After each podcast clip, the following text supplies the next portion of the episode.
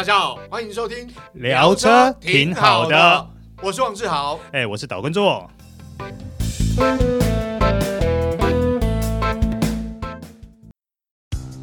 你终究要开欧洲车的，为什么不一开始就开新世代 Skoda Fabia？欧洲制造，欧洲 NCAP 安全五颗星，唯一真本事，就等您亲临全台 Skoda 展示中心试乘体验。Skoda 聪明的就懂。大家好，欢迎收听这一集聊车挺好的，我是王志豪，哎，我是岛根座，哎，座哥，今天我们要聊这个话题，呃，我个人是觉得随着年纪的增长，嗯，对于这样的车款，哎，越来越有感觉，因为它来电吗？对对对对，不是因为过去这种车哦，你呃在。年轻的时候看就觉得，哎，我不会喜欢这种车，这种车就是没什么操控感觉啊，或者是性能好像没有特别突出，但是它在油耗、节能表现真的很不错，嗯，哦，所以当时这种系统也不是那么普及，车价都比较高，嗯，哦，所以普遍都会看到所谓那种呃豪华进口品牌啊，它才会有，或者是呢，这个就算是一般进口品牌，可能车价也比较。等等等等，你我们今天到底要聊什么系统啊？啊，就是。Hybrid 油电混合车啊，Hybrid 油电混合，对对对对，这不是新的科技呀、啊。对对对，的确，它其实很早，比大家都想象中要早出现哦。好早好早，对不对？大概应该上个世纪初，嗯，对不对？算是上个世纪初，对不对？嗯，对，因为现在二十一世纪嘛，对对不对？上个世纪初，其实在好像是保时捷就有。对，就是那个在一九零零年啊，嗯、那个 Porsche 的费南迪博士，嗯，其实他就研发出了一台叫做呃 Sempervivus 哦，嗯、或许是这样念吧，或者 说或许这么念，哎，对，其实这台车呢，它应该就算是 Hybrid 的前呃的一个先驱啦。哦、那这台车呢，后来在隔一年，它要研发出它用一颗五点五升的直式的引擎去带动。两个电动马达。哦，对，那可是这个很有趣的就是，其实这个马达呢，它的电池是可以有 plug in，是插电式的，嗯、可以充电的。哦。对，哇靠，对，但是呢，它纯电行驶的模式大概只能跑个几公里就没电了。哦。那如果你再加上这一个五点五升的引擎驱动的话，然后再加上电动马达的配合的话，嗯、它的总里程续航力可以到达两百公里。哦，就。就就就勉勉强强啊，那干脆说实在，在那个时代，大家就觉得，那你干嘛用这个？直接用五点五升的引擎就好了，嗯、对不对？那个时候又没有讲究环保，对对对对，对对而且呃，我们讲说它电池的科技也没那么发达啦，所以相对来讲，它续航力呀、啊，哈，里程数来讲不是那么漂亮，嗯、对不对？那实验性质，哦，那后来应该发扬光大的，应该是在日本的丰田集团。啊，对。哦大家比较熟悉，应该就是那个 Toyota 的这个 Prius，对，一代的 Prius 在九零年代发表这台车，对，哇，在当时来说，它可以说是 Hybrid 的一个呃划时代的一个新产物啊，对对对，就是就是，其实当时我看到它，我会觉得这个很蛮蛮外星，蛮外蛮蛮蛮那个外星球的，因为它的造型就很，你说很流线是很流线，嗯、很。我觉得很科幻啦，说实话，嗯、我觉得就比较科幻一点，好，不像我们当时的一般车的造型啊，嗯，哦，然后后来，呃，丰田因为 Toyota 出了 Prius 之后，后来 Lexus 也出了，嗯，哦，Lexus，而且 Lexus 出的还是比较。呃，我记得是高端一点的，呃，高档式的系列。我记得好像是 Lex LX，哎，是 LS 系列。你说六百 H？呃，对，哎哎，是六百 H 嘛？啊、对对对对对，是比较就是顶级的车款啦，啊、哦，对不对？他把它用在好进好豪华进口品牌，应该算第一个。嗯，对对对。哎，可是志豪，那我问你哈，在你印象所及里面，其实 Hybrid 系统有分哪一些不一样的一个串接方式啊？呃，基本上我知道大概两种啦，嗯，一种就是我们知道像呃，Toyota 集团的 Hybrid，它是并联啊，并联式，嗯，那另外一种就是我们上次去拍这个 Fit 的时候，嗯嗯，因为其实这要说到过去的 Hybrid 系统呢，我想丰田集团是执牛耳，是先驱嘛，嗯，但是他后来慢慢有把一些呃 Hybrid 的科技。哦，把它释放出来。嗯，那加上很多包括日本或欧系车厂，他们其实也在研发这种车款的一些技术，跟它试售的可能性。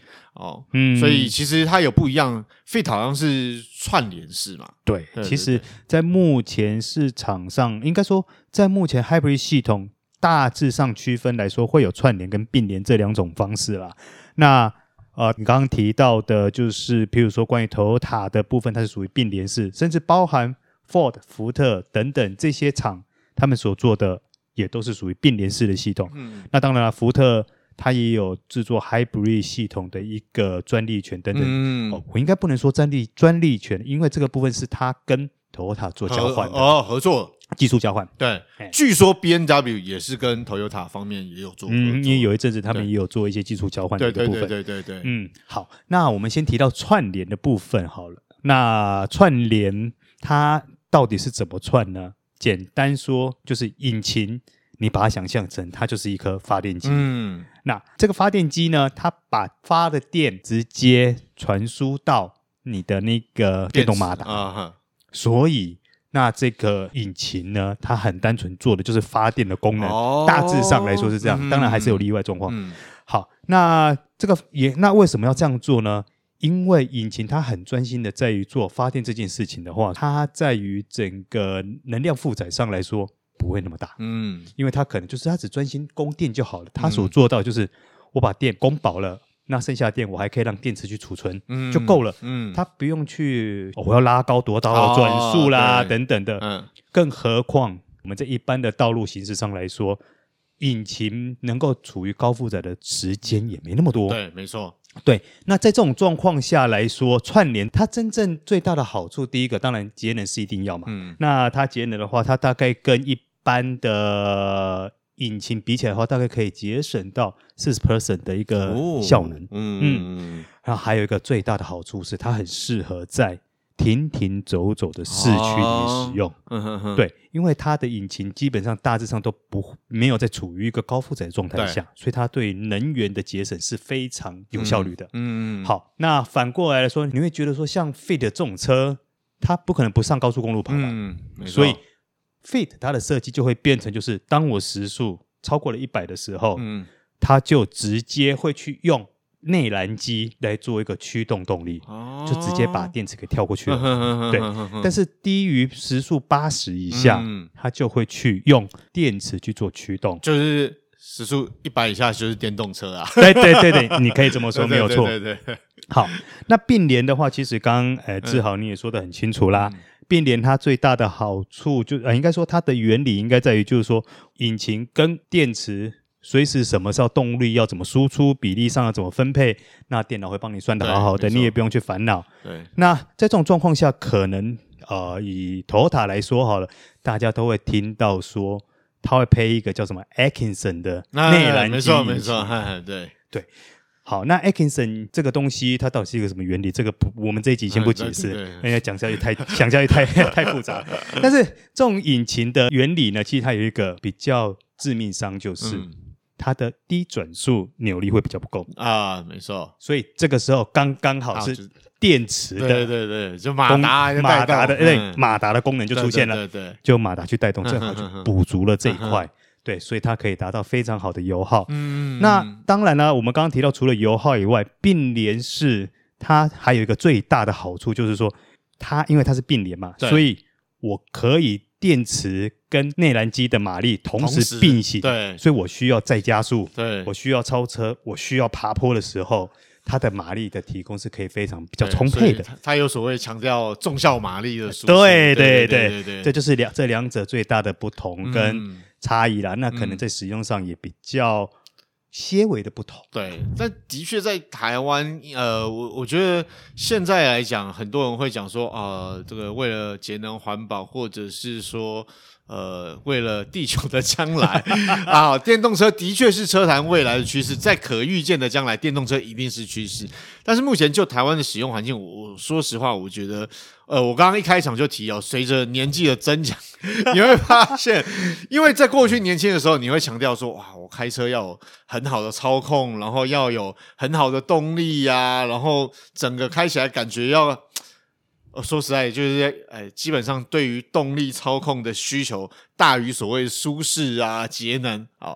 但是当你慢慢慢慢接触到一些呃比较豪华进口品牌、比较高端的车款，或者是随着年纪的需求不一样之后，你就发现，哎，其实油电混合车它其实在这些年的进步上面，呃，如果你要动力也 OK，也是有，嗯，你要操控其实也表现也还不错，嗯哦，因为毕竟。我想你比较少人会开所谓的油电混合车跑去配山路吧？那基本上是代步需求为主啦。哎，这乘坐舒适啦，这也很难讲哦，因为 Ferrari 自己也有开发油电系统哦。但就一般的消费者来讲，你如果要动力需求操控，应该不会首选是油电混合车啦。啊，对。那就市场上来讲，地球的环境在恶化，所以有所谓的。碳中和或零碳排这个议题哦，嗯，现在全球有一百多个国家朝这个目标迈进。那相对来讲，你说作为一般消费者，如果你要讲求环保一点，或者是呢节能，好。少花点油钱，那可能呃，油电混合车，我觉得是目前比较实际的选择。嗯，我觉得它会是一个比较折中的对对对对对对对，因为油电混合车，当然我们看到除了日系品牌，其实欧系的品牌也有出油电混合车，嗯哦，也有插电的嘛。对对，所以它其实有一些所谓很多。虽然一样是油电混合，但是它有一些不同的模式，嗯，哦，所以我觉得选择性比以前多很多。对啊，尤其现在还有那种叫做微油电的都来了啊啊！微油电，对，哎，这个系统呢，我必须要说，也是一个折中方式，是为了要向欧规这个六期环保的更严格的规定啊妥协。但是我我我我不晓得我这样讲会比较细一点啊，因为我认为微油电这种系统的话。它是属于一种过渡性的产品，是我真的觉得它是过渡性。对，因为接下来要么它可能要往更就是电比例更多的方式，或者是纯电的方式去走，它才能够达到那个碳足迹或碳中和的一个部分。对，因为其实呃，在之前呢，有大家讨论到就是油电混合车，大家会说啊，这是过渡产品呐，以后是电动车，没错。但是大家不要忽略，所谓的电动车要普及呢，我想。就台湾市场来讲，就还有很长的一段路要走，嗯，哦，包括毕竟车价啊，包括它的周边的基础建设啊、配备等等。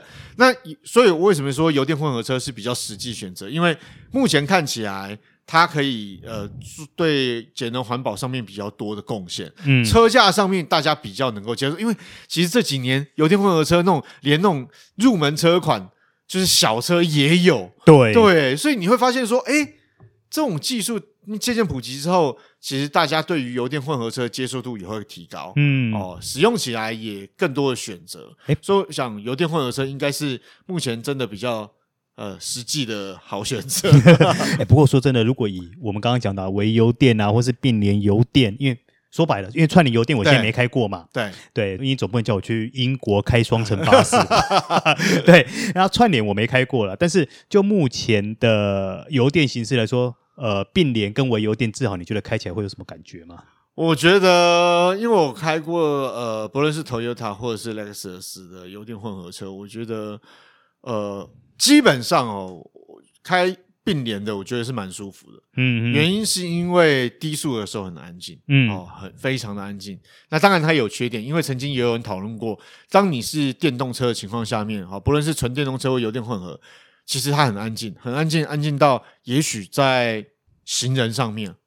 哦，你说哦，道路安全上面会有一些疑虑，嗯、但是单纯就车辆驾驶来讲，我觉得呃，它在低速的时候很安静，嗯，然后高速的时候呢，也还蛮宁静的，嗯，但重点就在于，嗯、呃，当你要急加速的时候呢，呃，声音会稍微吵一点，啊，这是比较明显的。就我说，意思是说，不是说真的很吵，而是。它落差比较大。你说相比较之下，对，因为它当纯电行驶或是油电一起作动，或者是你急加速的时候，它其实它所谓的防火墙前方的声音，或是整个声音会有一些落差，但不是不安不安静啦，但还也还不错。嗯、但我意思是说，当你在驾驶的时候，你会有明显感受会不一样。嗯，那它的作动方式，我觉得也比较习惯。嗯，就是我说习惯是，反正。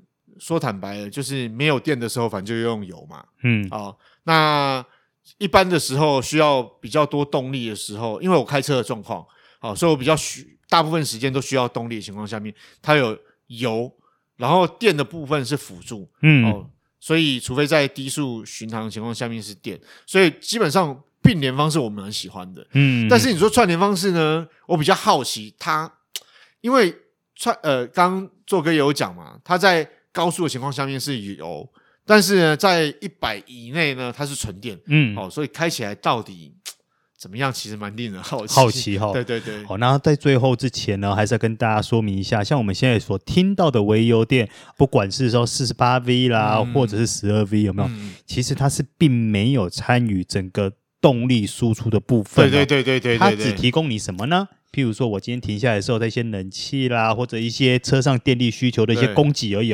所以千万不要把它跟啊，譬如说 Toyota 的这些 Hybrid 啦，或者说其他车厂的一些 Hybrid 混在一起喽，这个是不一样。不一样。我们讲说轻油电嘛，嗯、哦，但是实际上它并不是真正的 Hybrid 系统。对对，所以我们才会说它在我们的判断来说，它应该算是一个过渡型的系统。没错。